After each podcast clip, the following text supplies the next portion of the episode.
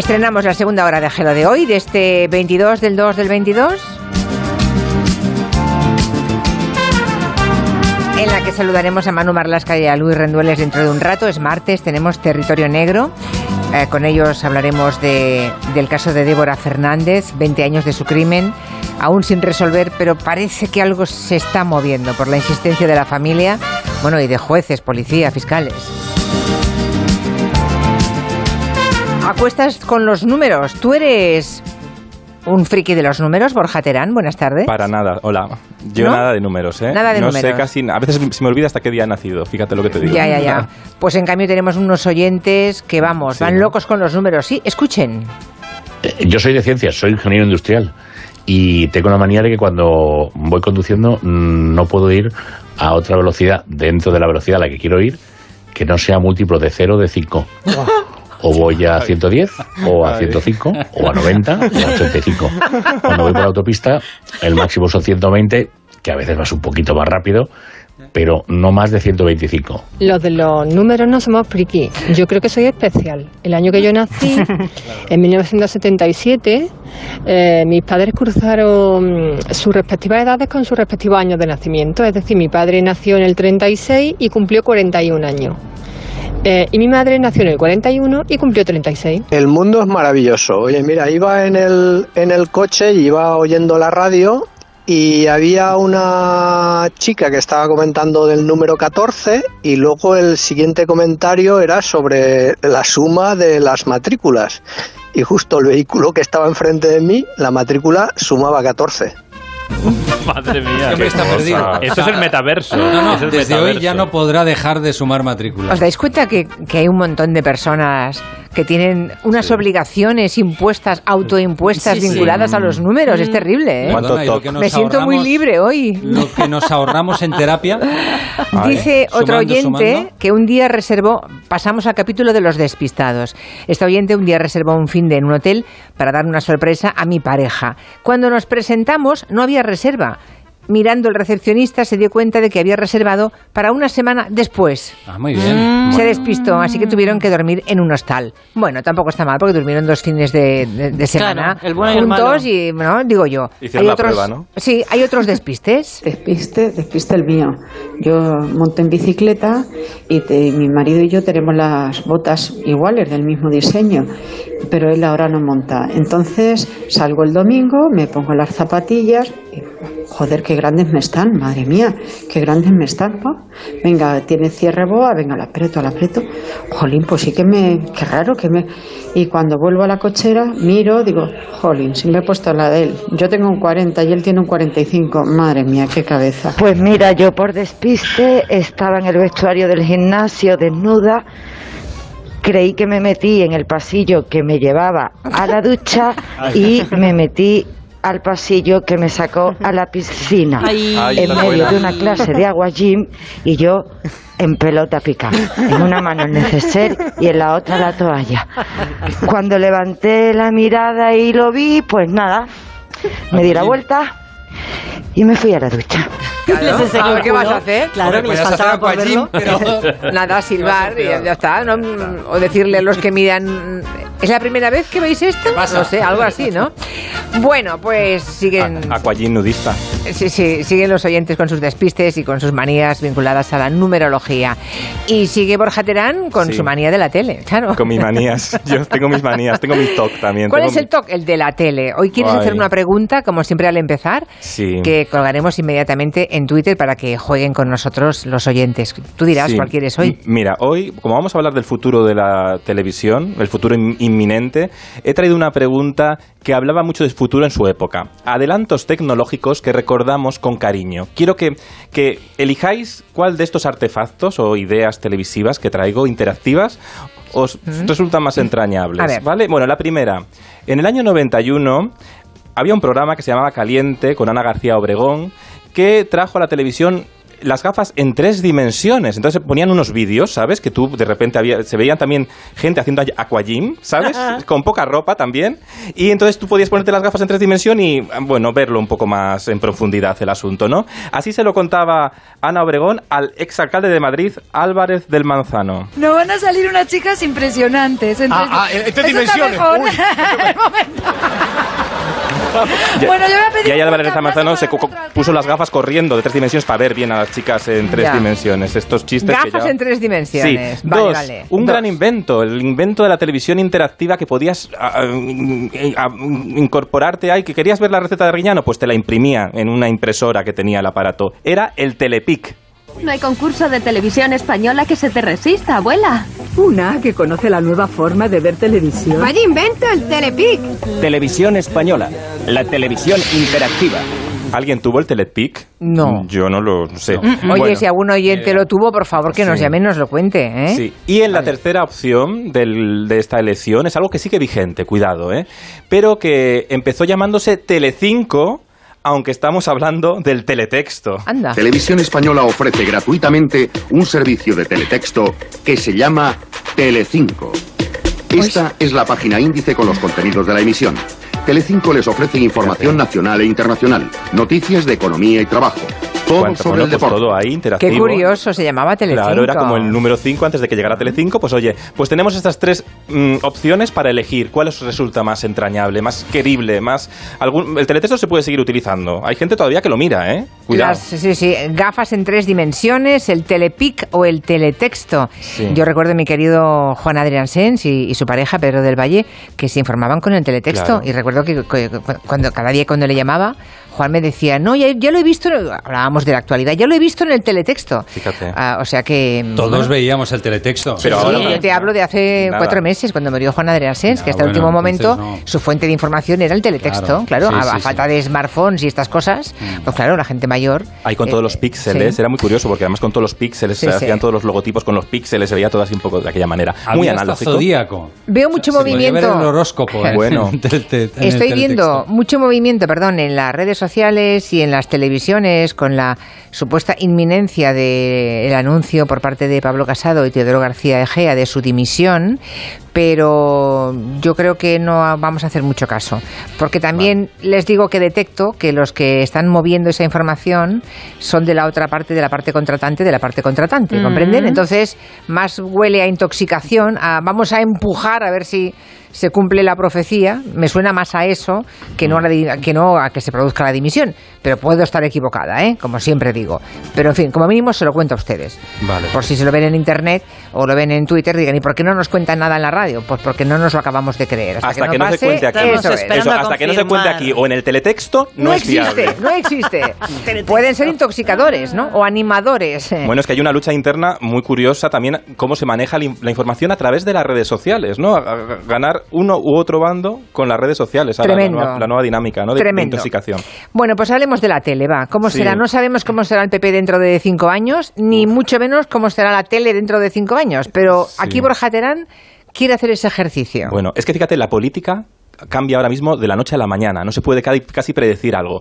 Yo voy a intentar predecir la televisión, ¿no? La televisión de los próximos cinco años, porque si hay algo que hemos aprendido este tiempo es que eh, sí que las narrativas cambian, pero en realidad tenemos que aprender mucho de nuestra historia. Porque, por ejemplo, cuando llegó la radio, cuando nació la radio, había los agoreros que decían matará la prensa, pero no, la radio fue complementaria a la prensa. Y cuando llegó la televisión, también decían matará la radio, y no, la televisión ha sido complementaria a la prensa y a la radio, ¿no? Pero llegó Internet. Internet nos ha engullido a todos. Y hay un anuncio de Telefónica del año 81, del año 85, perdón. Del año 85. Cuidado, Sí. que avanzaba lo que nos esperaba con Internet. Y no se equivocó. Cuando empezamos a acariciar el nuevo siglo, los últimos compases del siglo XX nos anuncian un brillante futuro. Durante los próximos 15 años, algo maravilloso va a ocurrir. Mañana, el hilo del teléfono convertirá la voz en luz, la luz en imagen, información, calidad de vida. Fíjate, ¿eh? Uy, qué miedo, me da casi miedo Bueno. oírlo, porque en el 85 faltaba mucho Bueno, para que todo claro. eso se convirtiera en luz y en imagen, ¿eh? Esto sí que era clarividente y no el horóscopo de ET. Desde no, luego. No, y fíjate como la entonación de la época, ¿no? Pero sí quedaba la diana. Ahora podemos ver eh, una película a través de, ese teléfono móvil, ¿no? Que anunciaba Telefónica, ¿no? Bueno, pues a través de ese teléfono móvil podemos ver una película y muchas veces se piensa que ya los chavales ya no quieren ir al cine, porque no tienen necesidad de, de ir al cine, porque total, si lo tienen con un clic en su propia mano, ¿no? De Las ahí que tanta gente se pregunte si también van a desaparecer los cines. Claro, pero fíjate que en el año 81, Pilar Miró y Jesús Hermida, en un programa que se llamaba De Cerca, hablaban sobre este mismo debate interno que tenemos ahora. Escuchad. Ha cambiado todo, porque por ejemplo yo creo que ahora a los niños les da igual ir al cine que no, entre otras cosas porque están acostumbrados a ver cine permanentemente en casa. Es lo que quería decir. Hay personas que no les gusta ir al cine y la misma película eh, las ven tranquilamente y les gusta mucho verlas Sí. en televisión. Fíjate, ¿eh? Claro, no van al cine porque lo ven en la tele. Bueno, pues ahora no ven la tele porque lo van a ver en, en el teléfono o en el ordenador. Es curioso, en el año 81. Pero Pilar Miró y Jesús Hermida también se dieron cuenta en ese momento porque el cine, la experiencia del cine, era inmortal. Pero yo creo que una de las magias del cine es ese poder de aislamiento que por ejemplo no tiene la televisión. Mm, tan Es verdad. importante. Porque la experiencia, además del aislamiento y de consumirlo con gente alrededor, ¿no? Porque tú ves una película de humor y se te, con, de risa o de emoción y se te contagia esa forma de estar con más gente en una gran sala. Te, te contagia, te, te hace que la experiencia sea mucho, mucho, mucho más especial, ¿no? Bueno, pongamos que el cine va a sobrevivir, ¿eh? aunque puede que con otros de otros de otras formas, no lo sé, ya lo veremos. Yo no soy demasiado, no soy completamente optimista como mínimo. No, que sí, que te digo yo que sí. Vale, bueno, pues hablemos de los canales de televisión. Sí. Lo que entendemos por televisiones generalistas, ¿esto Que qué, son- qué- qué futuro tiene? todo. La 1, Antena 3, Telecinco, La Sexta, tienen todo el futuro, porque al final la televisión en directo es esa televisión que nos acompaña en el tiempo real. Las plataformas bajo demanda sir- sirven para, con- para consumir ¿no? Eh, estos productos que son más atemporales. Y luego la televisión tradicional sigue siendo ese escaparate perfecto para para descubrirnos mm, por casualidad a través del zapeo. Ahora tenemos tantas cosas que ver en internet que, nos- que a veces nos aturullamos, ¿verdad, Julia? Sí, sí, sí, Y sí. ¿qué veo? ¿Qué veo? Y de repente en la tele te acaba descubriendo, ¿no? Te acaba descubriendo esas producciones que no te esperas, ¿no? De casualidad. Y esto, por cierto, pero a veces, porque a veces sí que si vemos las, las series, pueden, podemos pensar, son todas iguales, ¿no? Esto siempre pasa en televisión, se parecen demasiado, siguen las tendencias de los algoritmos, ¿no? Que los algoritmos fabrican lo que nos gusta, que a veces se dice, en tal minuto tiene que haber el beso para que el espectador se enganche y no se vaya, ¿no? Pues esto, que pasa mucho en nuestra televisión de hoy, en las plataformas, series hechas, diseñadas por ordenador, digamos, ya pasaba en los 80, en los 80 también, y ya lo vislumbraba en el año 85, fíjate, Rosa María Sardá, año 85, en su programa mítico, Ahí te quiero ver, entrevistaba al que era director general de Televisión Española por entonces, José María Calviño, y llegaban a esta reflexión. Parecidas muchas porque lamentablemente la industria eh, televisiva, sobre todo la norteamericana, trabaja sobre unas pautas, yo no sé si muy seguras o muy comerciales o muy rentables, y en general las series se parecen bastante unas a otras. Fíjate, ya en el 85 pasaba el problema de ahora, ¿no? Que Mm. los dinastías, Dallas, todos eran iguales. No había algoritmos, pero ya las cadenas reproducían los éxitos, ¿no? Porque al final, cuando hay mucha competencia, también hace que la oferta sea, sea muy, muy parecida. Porque si estamos todo el rato compitiendo, a veces no nos da tiempo a pararnos a pensar y todo el mundo acaba haciendo lo mismo. Esto ya lo decía Chicho Ibáñez Serrador en los años 90 en uno de sus míticos prólogos del 1, 2, 3. Con tanta competencia y tanta guerra, eh, todos están llegando al mismo nivel, ¿comprendes? Fíjate, con tanta competencia en tanta guerra, cuando acababan de llegar las privadas, Por todos favor, están en el mismo nivel. esto no, no era nada en comparación, ¿no? Pero Claro. ya se, bueno, ya se interpretaba de esa forma. Bueno, Curioso. Tanto que él ahí ya hacía de clarividente, ¿no? Y Sí. decía, por ejemplo, cómo veía el futuro. Él estaba como en un, un- en un submarino, ¿no? Sacaba su periscopio y veía las cadenas y analizaba cuál iba a ser el futuro, por ejemplo, de Telecinco. Eh, su imagen, la imagen de Tele5 es la que llega con más, con más nitidez, con más eh, perfección. Lo que me temo es, a ver, sí, ya, ya sé lo que ocurre. Ha subido a la superficie. No, no, no, no, no. Es que, es que muchas veces a Telecinco no es posible verlo porque se esconde tras un inmenso montón de algas. ¿Tras un montón de nalgas? No, de nalgas no, de algas. Bueno. humor de la época, humor de la época. Qué bonito, qué interesante. Como- um, Sí, sí, todo está escondido detrás de las nalgas. Bueno, Creemos que hemos cambiado mucho, Julia, pero igual no hemos cambiado tanto como creemos, ¿eh? también no, te no, digo. no, y tampoco nos hemos inventado gran cosa, ¿verdad? Sí, Tampoco. bueno, bueno, alguna cosa sí. Pero fíjate lo que decía el que era director de televisión española en los 80, Calviño, antes de Pilar Miró, eh, a Rosa María Sardás sobre cuál era el futuro que él atisbaba a la televisión que nos parió. Que sería un sueño y la utopía en televisión sería la televisión a la carta, de que cada ciudadano cada noche se programara lo que quisiera. Todavía no hemos llegado, pero todo llegará. En la televisión todo es mágico. Pues sí, qué curioso. Llegó. En el 85 quería Sí. televisión en la carta Calviño. Bueno, Y mira, la tuvimos y la tenemos. sí. También hablaban en esa entrevista mm, de los bulos que, sufre, que sufría la televisión, la televisión pública en este caso, y única entonces. Fíjate qué bulos. Como que había gente llamando a televisión española protestando por haberse emitido el último tango en París, situación que no se ha producido, como todos ustedes habrán comprobado. Y otros protestando porque se había emitido y no habíamos avisado, diciendo que por favor, que cuando emitamos las películas, porque habían estado hasta las tantas de la madrugada esperando y no lo habían visto. O sea, ya había bulos en la época y además la gente, ¿no? Eh, Claro, y era mucho más complicado desmentirlos, porque eh, ¿dónde ibas a desmentirlo? Claro. Pues llamabas a la televisión española y lo preguntabas, Nada. ¿no? Porque y si cada no- uno se quedaba con su idea. Si esto tampoco hemos cambiado tanto. Y fíjate, yo creo que aquí está la clave de cómo va a ser la televisión en los próximos, en los próximos cinco, el- en cinco años directamente. ¿Cómo será? Mira, vivimos inmersos en tantos bulos y lo estamos viviendo hoy, ¿no? En las redes sociales recibimos tantos impactos en la multipantalla en la que vivimos a través del móvil, la tablet, el ordenador, la propia tele. Muchas veces recibimos información o contenidos de entretenimiento anónimos, sin saber quién está detrás. Entonces, la televisión del futuro, que va a sobrevivir y se va a ver más allá de la televisión, va a premiar a los autores, va a volver a esa, a esa televisión clásica de la creatividad de autor. Porque en tiempos en los que la tecnología arrasa con todo, al final te diferencias con esa creatividad más artesanal.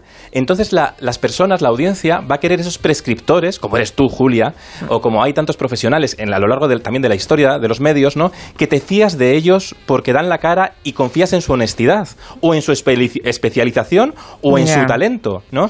Bueno, pues no me, creo que- no me parece no me parece nada pesimista tu análisis de lo No. que será y además a cinco años vista tú crees todo eso. Yo creo, sí. Y luego los horarios de la televisión se van, a, se van a tener que hacer, los programas van a ser más cortitos y tendrán que ser más tempraneros. Ya lo estamos viendo con Antena 3. Por ejemplo, Antena 3, el- los grandes éxitos de Antena 3 son tempranos, no, no nos hacen trasnochar. Pasapalabra y El Hormiguero son los dos programas más vistos de la televisión actual y están a unas horas más tempranas. Nos acostamos antes y por ahí también va la televisión. Más breve, más concreta y más de autor.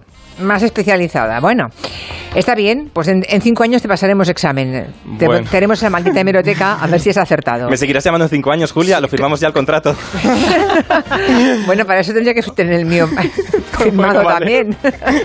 Salvo que me vengas a casa a hacer. Bueno, yo voy a tu casa cuando espacio. quieras, ¿eh? Yo, yo a mí me haría mucha ilusión hacerte el espacio en casa también. Cuando Sí. quieras unos- unas, unas ta- pastas. unos- Venme a hacer el espacio de la tele al, al Oye, sofá de A mí casa, eso ¿no? me haría mucha ilusión también. Bueno, le recuerdo que ha puesto a prueba. A mí todo lo que sea opinión- compañía, Julia, en estos momentos. Ya, ya, va, va, va. ¿eh? No, no me llores, va, no, No, me llores. no te lloro, ya ves No me tú. llores, no me llores. Ay, Ya te venga. daremos besitos cuando te veamos, hombre. Ay, venga. Estás en plan oso, necesitas un abrazo. Yo siempre, yo soy muy ¿Eh? pro abrazos siempre, Julia. Los La- abrazos son vitamínicos. Sí. La pregunta que hemos hecho, la recordamos.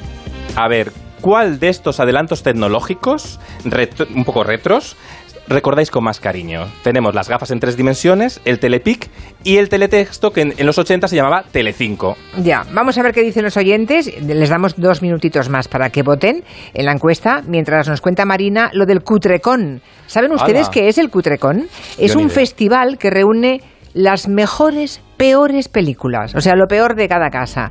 Y cada año el Cutrecon tiene más seguidores. Sí, sí. También está- somos frikis de eso. ¿eh? Somos muy frikis, sí. Eh, David Martos cuenta el cine bueno, el cine serio, y a mí me queda el cutrecón. Ninchas de cartón, monstruos plastiqueros, robots de tres al cuarto y dinosaurios, porque este año son el eje central del festival. No penséis en Parque Jurásico, claro. Hablamos de las peores películas de dinosaurios de la historia del cine. Carlos Palencia es el director del festival. son películas las que vamos a proyectar de bajísimo presupuesto y tratar de mostrar dinosaurios con muy poco dinero, pues el resultado nunca puede salir bien. Para hacer un dinosaurio creíble, pues tienes que tener presupuesto. Y claro, en estos casos, pues tenemos películas, por ejemplo, como Saurians, donde los dinosaurios parecen guantes de cocina. Y ves ves perfectamente los dedos que mueven las bocas de los dinosaurios, o luego otros que están hechos con un CGI tan primigenio que parece que se les hubiera estropeado el ordenador, porque hasta los dinosaurios cimbrean y temblequean, en fin. Bueno, pues eso tiene muchísimo encanto porque cada año hay más gente que se apunta al Cutrecon y este año hay una novedad y es que van a dar mm, premio, mm, Oso de Oro, Cutrecon de, de Oro. Hay cinco películas españolas que compiten por el premio y hay títulos mm, maravillosos. Maldición, he vuelto a cambiar, que es la hermana de un científico que crea una fórmula fallida y se transforma en un monstruo rojo que siembra el, el terror, que Pero es ella misma serio, pintada o sea, de rojo. Quiere ser una película de miedo en serio. Bueno, yo, yo creo que son conscientes de la cutre. ¿Tú crees? Sí, o sea, Sí. las que más, las películas que más gustan en Cutrecon son las que no han pretendido, eh, que las que Claro. querían hacerlo bien y Por eso digo que la gracia será que esta sea Pero es- ser una película de terror de verdad, claro. Esta- estas ya tienen cierto, mm, vamos a reírnos un rato, no, Te- no tenemos un duro, pero vamos a poner Vamos la a hacer la creatividad. esta malvada. Exacto. Bueno, también está Blas de la Venganza, que es un mafioso levantino que de repente se da cuenta de que el crimen no le gusta, o sea, no le gusta la violencia, pero está metido en la mafia. Bueno, pues este tipo de títulos lucharán por, por llevarse el palmarés. Ya lo saben, Cutrecon se llama ese festival de las mejores, peores películas. Vamos a la encuesta a ver qué, qué han respondido a la pregunta de Borja Terán sobre adelanto tecnológico vintage que recuerdan con más cariño, si las gafas en tres dimensiones, si el telepic o el teletexto. Fíjate que es curioso porque lo del telepic yo ni me acordaba No. que había existido. No, no, no, no recordaba nada. Y los oyentes que han votado se han inclinado por el teletexto clarísimamente. Qué poco originales va. Casi el 82% dice que es un adelanto tecnológico eh, vintage que recuerdan bien y que lo recuerdan con cariño. Lo de las gafas 3D ha sido votado por el 16,9 y la impresora Telepic, no soy la única, querida Borja, querido Borja, ¿eh? No, es que yo tampoco. solo el llama, querida. 1,2. O sea, no te lo habrás inventado esto No, oye, Telepic, oye, ¿no? todo contrastado. Que yo, co- Existió, yo hago como existió. maldita hemeroteca, contrasto todo por muchas fuentes. Así me gusta, hay que verificarlo todo en este pero programa. escucha- Se verifica hasta el último dato. Pero Julia, esto es muy descriptivo y muy bonito a la vez, porque Sí. retrata muy bien el gran fracaso que fue el Telepic, que no se lo compró nadie. Ya. O sea, Y el Claro. exitazo del teletexto. Claro. y el teletexto que sigue en nuestras vidas. Es infinito. ¿Aún sigue, sí? ¿Aún hay? Sí, que sí. Yo, yo creo que no. Que sí, que sí. Sí. podéis ¿Sí? Sí. Dice Quintanilla que sí. que sí. ¿Y qué se publica? ¿Qué, Bueno, qué pues las? Lo que noticias pasa- podéis ver La toda la que se publica todo. Y el horóscopo también creo. ¿Hay redactores todavía de, de Claro, teletexto? claro. Sí, los sí. que normalmente pasaba una cosa muy curiosa. En el siglo XIX se llamaban los cesantes, en la época de Benito Pérez Galdós, ¿verdad? Cuando llegaba un nuevo gobernante, echaban a la calle a todos los funcionarios, hasta que se reglamentó la función pública, de modo que un cambio de, gober- de gobernante no implicase un cambio de todos los funcionarios de la administración. ¿Por qué os cuento esto? Os cuento esto porque los cesantes, entre comillas, de la televisión pública eran, es decir, cuando llegaba un gobierno distinto al anterior, incluso las caras más mm, conocidas o periodistas de prestigio, Les mandaban allí. eran castigados al teletexto. Serán las y de modo galeras. eran las galeras de la época, sí. Vale. Entonces, los que no. ¿Y ahora qué hacemos con este? Que es plantilla, que no sabemos qué hacer, pues al teletexto. Y si no en Evero, Eventrovato, como mínimo dentro de televisión española, se comentaba entre los periodistas, ahora me va a tocar el teletexto. ¿eh? Pues eso, Ay. que sepáis que era el. Lo digo para tu pregunta de ¿quién redactaba Vale. el teletexto? Periodistas. No, ahora, ahora, ahora, que a mí me sorprende. Periodistas, claro, ¿quién quieres que lo redacte? Ya, ya. No yo, al teletexto. Eh, no, venga, no. No nos mandéis Bueno. al teletexto, por favor. No, pero, pero os mando fuera del estudio porque vamos a territorio negro. Venga. Y ya, tanto rato escuchándos, ya necesito un poco de soledad, ¿eh? Jo. Sí, sí, sí. sí. Oh, no me digas eso, Julia. Venga, adiós. adiós. Besos. Borja. Adiós, adiós.